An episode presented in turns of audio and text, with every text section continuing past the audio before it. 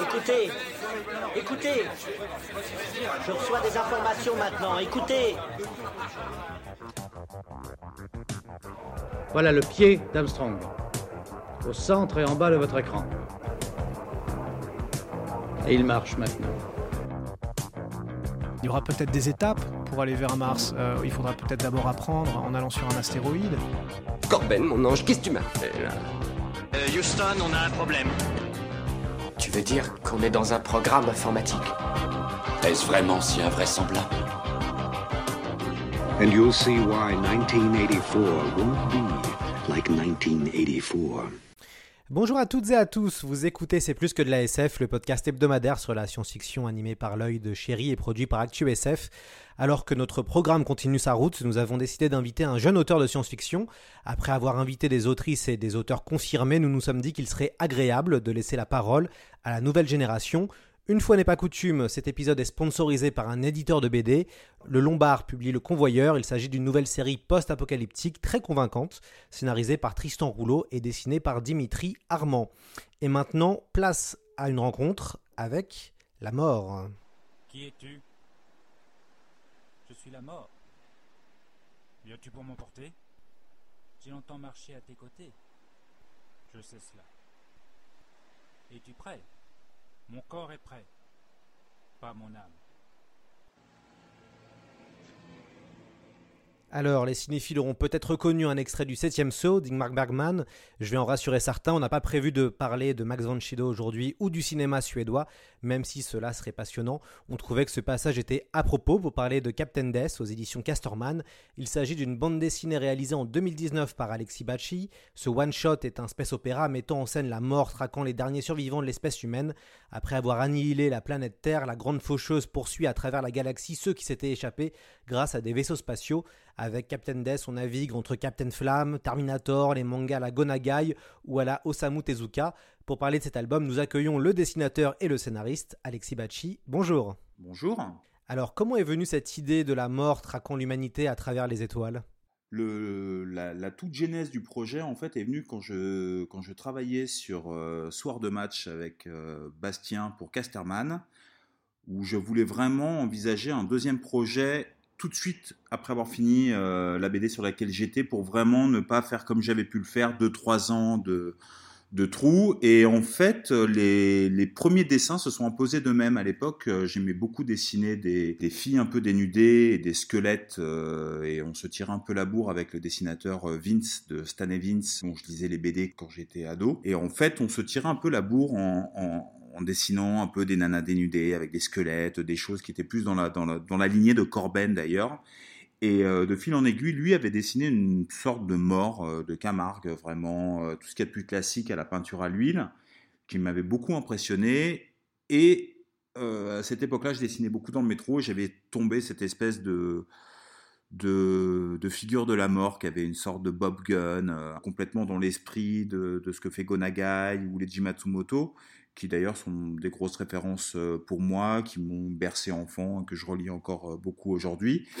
J'avais le personnage, et en fait, je notais un peu des idées à gauche à droite, et assez naturellement, euh, le nom m'est venu de Captain Death, et j'ai eu cette idée de, de, terre qui est détruite, et de, et de mort qui les pourchasse vraiment, euh, comme dans les comme dans les mécaniques euh, scénaristiques des slashers et des et de tout ce film, tout, tout ces, ce cinéma de genre des années 80, euh, les Midnight Movies, etc., dans lesquels j'ai également été bercé.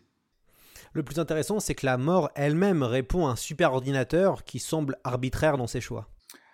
Oui, alors ça, en fait, euh, c'est assez marrant la façon dont les scénarios se mettent en, en, en place dans, dans la tête. C'est-à-dire que j'ai eu ce concept, euh, je pense que je réglais un peu des comptes parce que j'avais une année 2015 un peu difficile euh, où, la mort a été très présente de façon très sérieuse et très concrète, aussi bien avec euh, tout ce qui se passait dans Paris à cette époque-là que par le décès très brutal de mon papa. et donc le dessin était vraiment un exutoire et un défouloir et une, une véritable catharsis. Et en fait, quand j'écrivais, euh, quand j'ai eu ces idées, j'avais une sorte de calepin dans lequel je mettais euh, les dessins qui me venaient en tête, euh, les personnages que j'aurais pu faire comme dans sur les designs que j'avais sur les survivants. Et le, le, une des choses qui m'est revenue en tête, c'est forcément les images de la mort qui m'ont marqué enfant. Donc il y avait des films comme Dès la mort et Dès la mortée, ou La mort qu'on peut voir apparaître dans Le Baron de Munchausen de, de Terry Gilliam. Et il y avait en fait un film euh, qui s'appelle Le Passage avec Alain Delon que je n'ai pas revu depuis, euh, qui est un dessin animé euh, assez noir avec Delon qui qui se retrouve prisonnier de l'autre côté. Il y avait une chanson de Francis Lalanne qui disait si la mort nous programme sur son grand ordinateur. Et en fait, dans le film, c'était représenté avec plein d'écrans et de façon très imagée, en fait, très visuelle. Donc, euh, c'est une image qui, enfant, m'avait beaucoup marqué. Et, je, trouvais, je trouvais ça marrant aussi de tourner la mort en ridicule et d'en faire juste une sorte de fonctionnaire, de la trouver finalement très vulgaire, euh, très hum, pas si grandiloquente que ça. C'est-à-dire que les gens, une fois morts, des fois prennent plus de place qu'ils n'en avaient vivant. Et, euh, et pourtant, c'est c'est quelque chose d'assez vulgaire, d'assez ordinaire. Et quand on regarde la façon dont les gens partent, de façon des fois très anecdotique, très bête, euh, je, voulais, apporter une forme d'humour et de, dérision en fait en en faisant une petite fonctionnaire en fait quoi.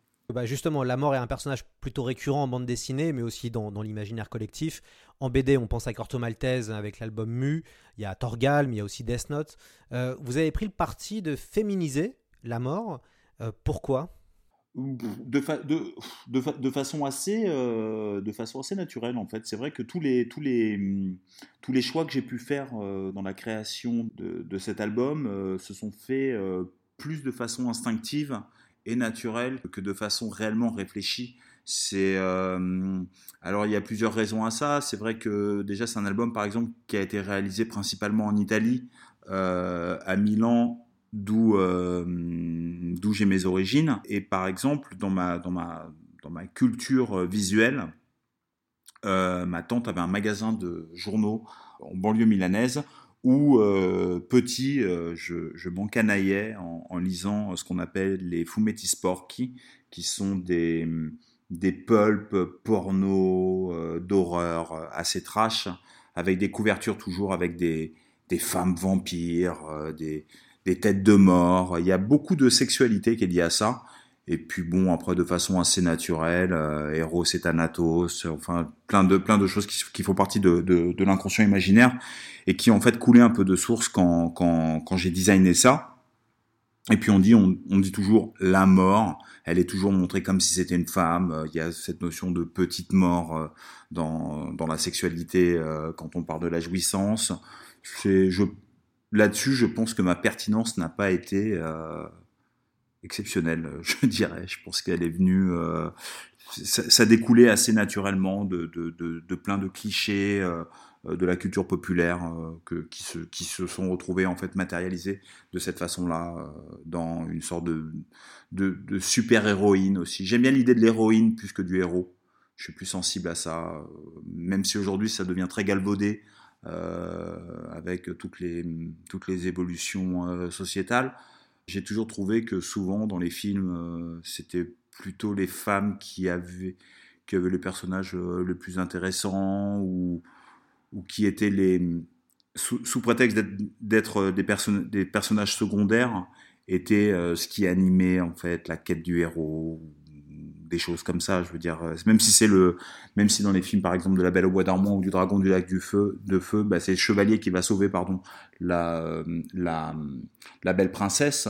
Elle est quand même au cœur du projet et en fait souvent bah, on met en avant le dragon, le chevalier, mais en fait euh, je voulais, c'est vrai que les, les les femmes ont toujours eu une grosse importance dans mon travail. je veux dire, j'aime bien dessiner des nanas sexy, pulpeuses. Enfin, sur ça, je fais pas trop exception à la règle de la plupart des dessinateurs que je côtoie. Votre, euh, donc il y, a cet aspect avec la mort et puis il y a vraiment l'autre aspect qui est de la science-fiction pure et dure. Dans du space opéra, vous inventez euh, une planète, Subura, euh, qui, qui, fait vraiment penser à, ces planètes qu'on retrouve dans, dans, les mangas, hein, à la Leiji Matsumoto. on a aussi des vaisseaux spatiaux, on a voilà, une course à travers les étoiles. C'était quoi votre rapport à la science-fiction avant cet album? Étonnamment, euh, j'ai jamais été un gros féru de science-fiction, même si les œuvres de science-fiction qui m'ont euh, euh, influencé ou imbibé ont été très importantes. Mais par exemple, moi, j'étais plus dans la fiction que dans la science-fiction à proprement parler. J'ai vu les Star Wars enfants, mais l'univers de Star Wars m'indiffère. Je trouve ça galvaudé, sans intérêt. Euh, J'aimais bien Star Trek quand j'étais petit, mais je préférais de loin la quatrième dimension. Donc j'étais plutôt dans le fantastique que dans la science-fiction. J'ai toujours préféré les histoires de châteaux hantés euh, de batailles dans l'espace. Tout ce qui était par exemple en bande dessinée, euh, Buck Rogers, etc., m'ennuyait. Là où Flash Gordon me plaisait plus parce qu'il y avait une dimension euh, peut-être un peu plus baroque. Je ne saurais pas vraiment définir, mais quand je repense à certaines cases sur les planètes, c'est très végétal, euh, tout ça. J'ai quand même eu des, gros, des grosses claques, euh, surtout cinématographiques, mais comme beaucoup de ma génération, sur les, euh, notamment de James Cameron, euh, Terminator, euh, aussi bien le 1 que le 2, euh, Abyss éventuellement. Tron a été aussi un traumatisme, le premier Tron. Donc j'ai toujours bien aimé ça. J'aimais beaucoup un film, par exemple, qui doit être euh, assez dur à regarder aujourd'hui, qui s'appelle Starfighter. Ce qui me plaisait était l'aspect aventure, épopée du truc. Euh, je crois que si ma mémoire est bonne, sur Starfighter, c'est un, un jeune ado un peu mal dans ses pompes euh, qui joue aux jeux vidéo et qui est le meilleur à ce jeu vidéo et qui se retrouve en fait via ce jeu vidéo à, faire partie d'un casting et à être le seul à pouvoir devenir un des Starfighters pour affronter une ligue d'envahisseurs galactiques je trouvais ça, euh, je trouvais ça assez grisant euh, et j'ai retrouvé peut-être ce que je pouvais trouver dans les Marvel euh, dans les années 80, donc la génération vraiment d'avant parce que, enfin moi j'arrête de lire des Marvel début 90. Mon rapport à la, science-fiction a été moins important que, que celui que celui au fantastique, je dirais. C'est vraiment le cinéma fantastique qui m'a plus influencé et il se trouve que je suis arrivé à ça un peu euh, par le fait du, concept, entre guillemets, que j'ai trouvé, plus que par un vrai goût de la science-fiction euh, prononcé. Maintenant, je lisais l'écran fantastique, Mad Movies, etc., où il était beaucoup question de science-fiction de façon générale. Et pourtant, avant Captain Death, euh, vous avez réalisé Last Man Stories, Soir, soir de match, avec Bastien Vives. C'était à ça dont vous, faisiez référence au, au début de l'interview. Il s'agit d'un préquel euh, à la série Last Man. Cet album est très orienté science-fiction. On a un mélange de Batman, Blade Runner, Gum, Rollerball. Comment cet album a été utile pour euh, Captain Death? Déjà, il est vrai euh, que vous parlez par exemple de Rollerball, qui pour moi était un film hyper important euh, mais je mettais pas vraiment euh, ça dans la science-fiction. Moi, dans l'idée de science-fiction, j'avais vraiment l'espace, euh, les vaisseaux spatiaux qui se tirent dessus, et tout ça, à part Albator Goldora, qui est évidemment mon nourri enfant, euh, ça m'attirait pas plus que ça. Maintenant, dès qu'on est dans le futur d'anticipation et qu'il y a un fond un peu métaphysique comme dans Blade Runner, déjà ça me parle plus. Euh, plus métaphysique que politique d'ailleurs, c'est plus l'aspect philo en fait qui m'intéresse que, que, que l'aspect politique dans ce que je peux raconter ou même dans les œuvres euh, que je regarde en général. Le, le, le, soir de match a été très intéressant parce que moi je venais d'un milieu assez underground. Euh, après mes études de, cinéma, d'animation au Gobelin, j'étais plutôt dans le sport euh, pendant une dizaine d'années.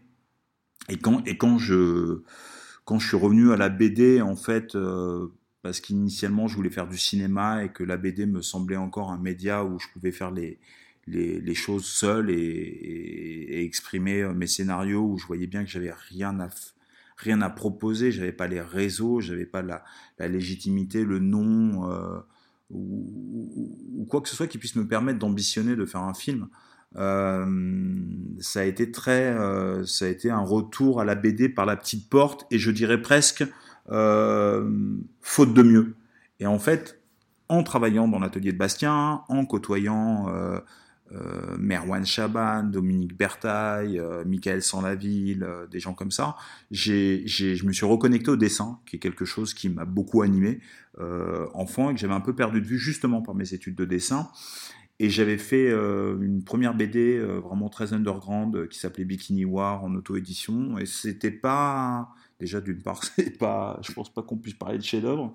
Et ensuite, ça n'a pas été un, grand succès à aucun niveau. Mais en finissant ce projet, je me suis retrouvé quand même à être considéré comme un auteur. Et Bastien m'a proposé de travailler sur un spin-off euh, sur Sman. Déjà, c'est le genre de choses qui ne se refusent pas euh, parce que c'est quand même une, une marque de considération euh, euh, vraiment notable. Et aussi, je dirais qu'on était très potes, donc j'étais content de faire un truc avec un pote et j'ai j'ai pu vraiment professionnaliser ce que je faisais parce que moi, je démarrais dans la BD presque avec 15 ans de retard. Là où lui, euh, bah, à contrario, il avait, euh, avec son âge, 10 ans d'avance parce que lui fait de la BD depuis qu'il a 10-12 ans sans s'arrêter. Donc même si tout le monde pense qu'il a percé jeune, il a, il a percé après 15 ans de métier quand même. quoi. Donc ça a été très intéressant et surtout, euh, ça m'a apporté à plusieurs niveaux. Ça m'a apporté déjà, j'ai pu voir ce qui manquait à mon dessin. Euh, j'ai pu en comprendre un peu mieux les qualités qu'on pouvait y trouver euh, et, pallier à mes manques de confiance sur le dessin que, je pouvais avoir. Et surtout de, de, travailler avec Bastien, je voyais que des fois, par exemple, il retouchait sur soir de match quelques, quelques, quelques pages, et avec trois coups de crayon, d'un seul coup, ça prenait, ça prenait du relief. Et même scénaristiquement, vu qu'on avait fait le scénario à deux, toute l'histoire, par exemple, des monstres dans Soir de match, c'est quelque chose qui vient de lui. Moi, j'étais complètement, justement, dans un délire rollerball. Moi, dans Soir de match, j'ai surtout amené cette espèce de, de sport futuriste, ultra violent, qui d'ailleurs n'est plus si futuriste que ça, vu que c'est directement inspiré de la légende Football League, euh, une légende de football américain où les filles en bikini euh, se, se, tapent dessus autour d'un ballon ovale. Vous êtes un amoureux des scènes d'action. Il y en a pléthore dans vos deux albums. Comment vous organisez ces séquences? En fait, elles viennent assez naturellement. Déjà, je pense que euh, j'ai toujours beaucoup aimé le cinéma, donc euh, j'ai un gros vocabulaire graphique lié à la culture que je me suis fait en étant euh, plus cinéphage que cinéphile, parce que cinéphile, ça suppose quand même une érudition et des études dans ce, dans ce sens. Moi, j'ai plutôt fait mes armes un peu tout seul là-dessus les scènes d'action viennent assez naturellement, euh, beaucoup plus que des scènes, par exemple, de huis clos, où les gens vont être amenés. C'est-à-dire que dès que je dois mettre en scène un dialogue, je suis déjà beaucoup plus en difficulté. Je trouve que l'action est beaucoup plus facile à, storyboarder, à mettre en scène. Ensuite, il se trouve que les 10 ans de sport que j'ai fait, c'était dans des disciplines martiales. Donc j'avais peut-être aussi, euh, j'aimais bien dessiner des gens en train de combattre. Donc le combat, l'action, c'est un peu pareil. Il y a toute la culture euh, que j'ai pu avoir par les films hongkongais euh, notamment de Jackie Chan, où l'action était très présente. C'est des choses que, que je mets en scène assez facilement. Et justement, je m'en éloigne un peu parce qu'on peut pas faire un album de 200 pages uniquement avec des scènes d'action. Donc c'est un peu le piège. voilà.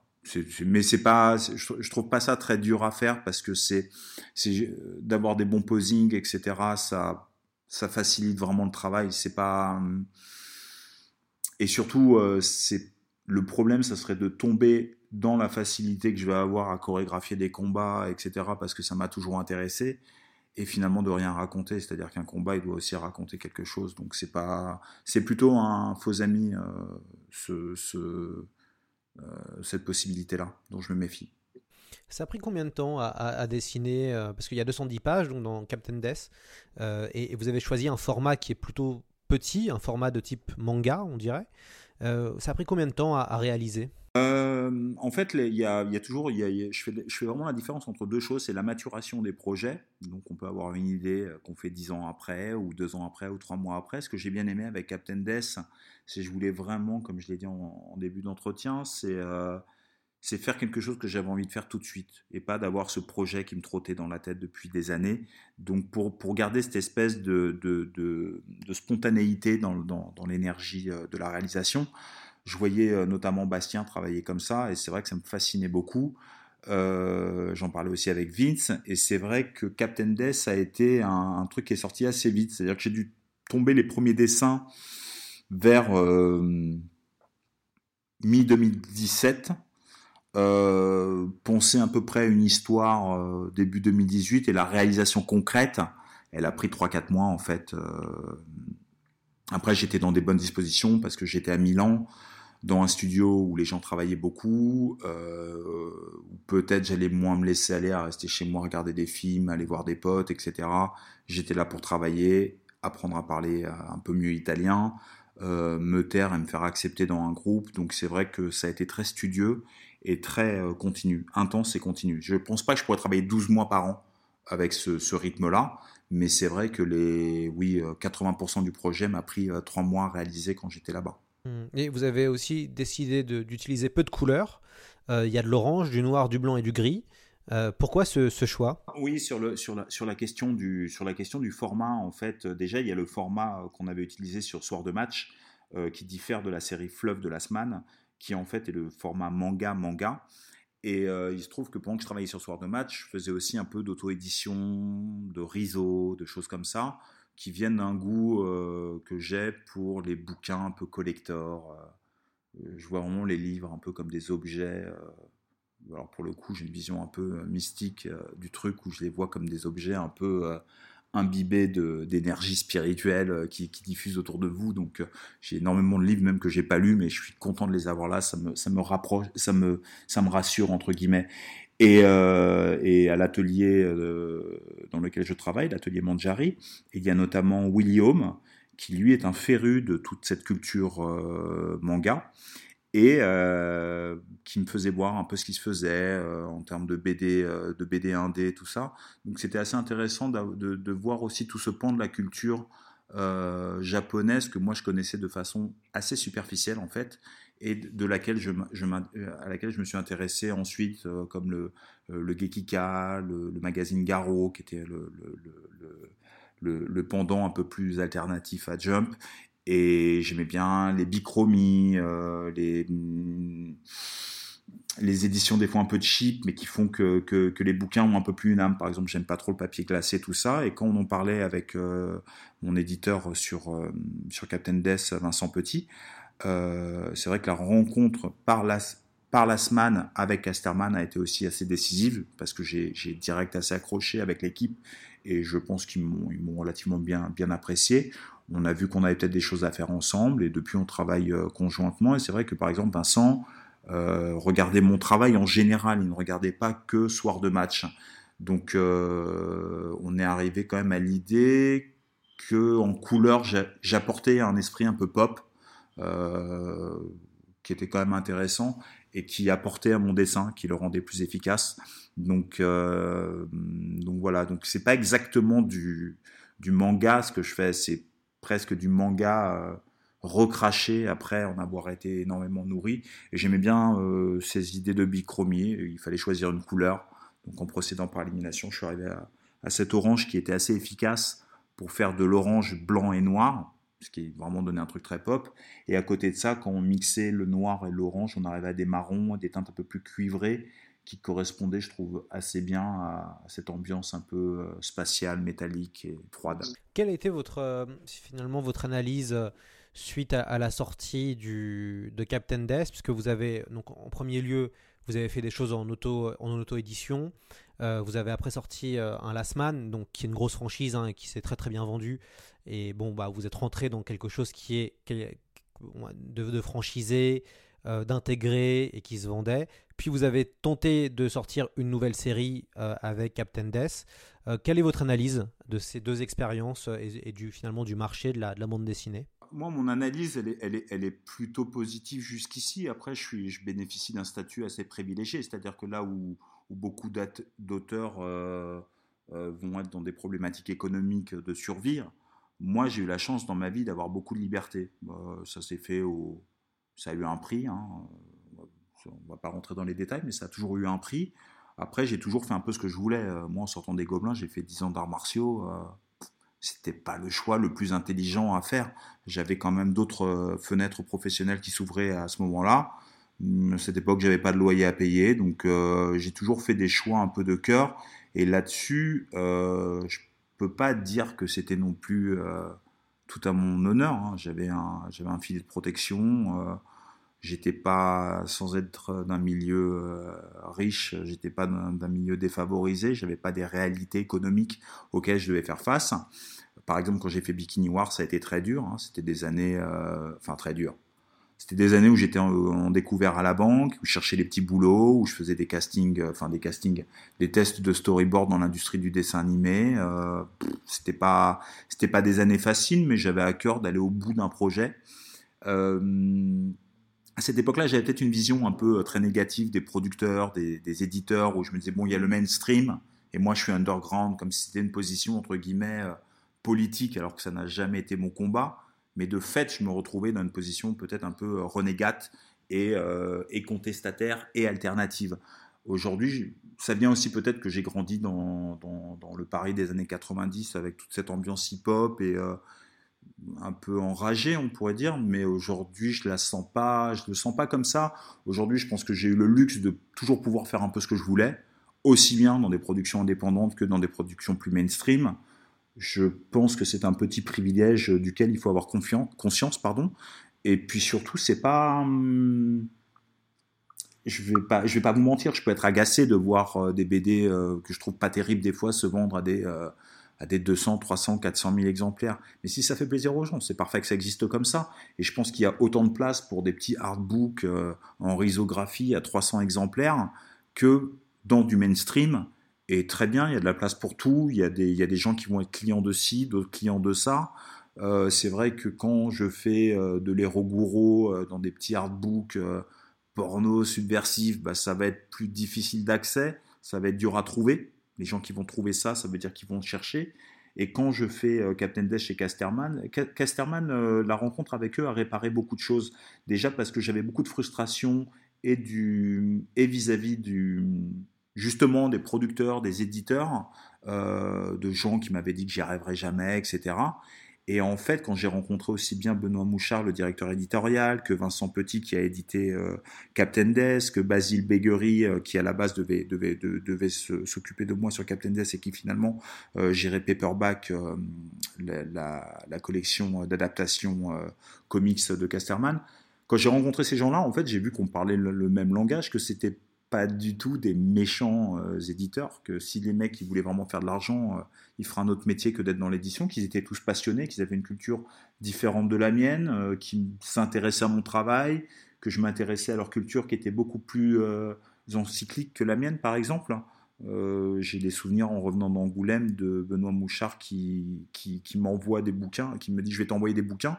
Donc déjà qu'il le fait, ce qui pour moi était assez nouveau euh, comme marque de considération, d'avoir des gens qui me considèrent comme ça, qui disent quelque chose et qui le fassent après. Et surtout, c'est par lui que j'ai découvert par exemple le travail de, Rochette, euh, de Guardino avec euh, Jonas Fink, des choses qui m'ont vraiment intéressé et où j'ai vu que finalement... Mais Bastien me l'avait dit, c'est à une époque où j'étais assez en colère et où, le, où le, projet Lasman avait du mal à se mettre en marche pour un milliard de raisons.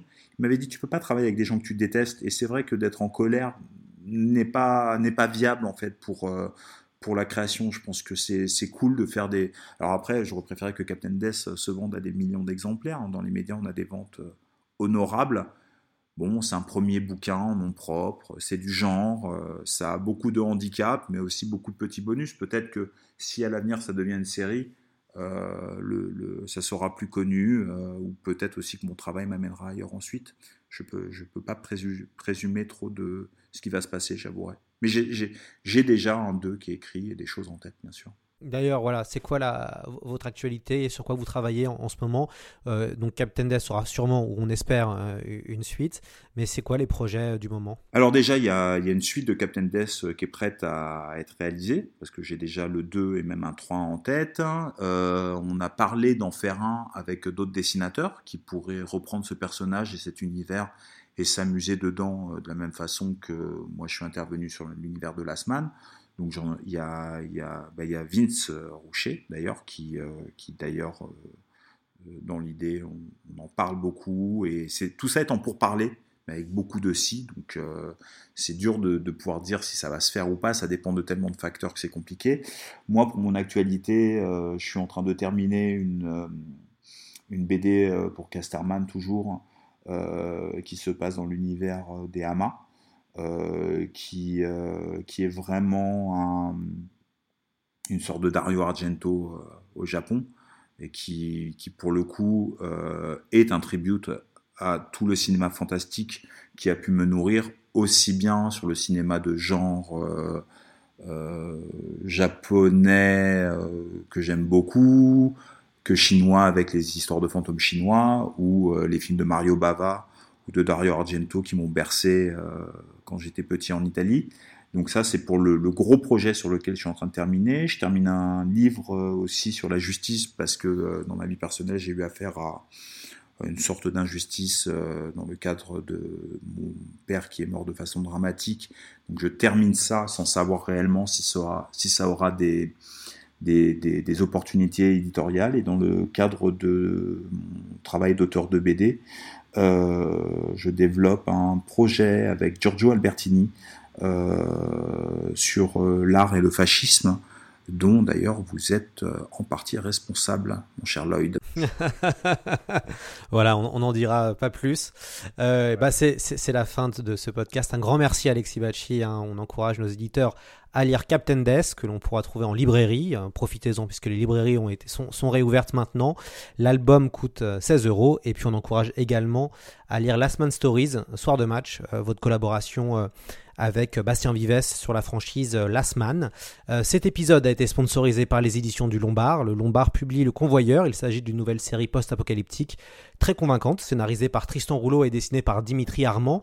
Cette nouvelle série imagine une civilisation mutante où le fer a, disparu et où euh, un, convoyeur de messages, euh, d'informations euh, se retrouve dans un, dans un univers post-médiéval.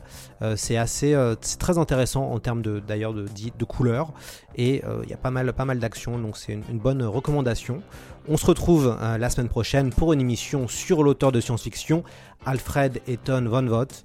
Et bah d'ici là, portez-vous bien et à bientôt dans C'est plus que de la SF.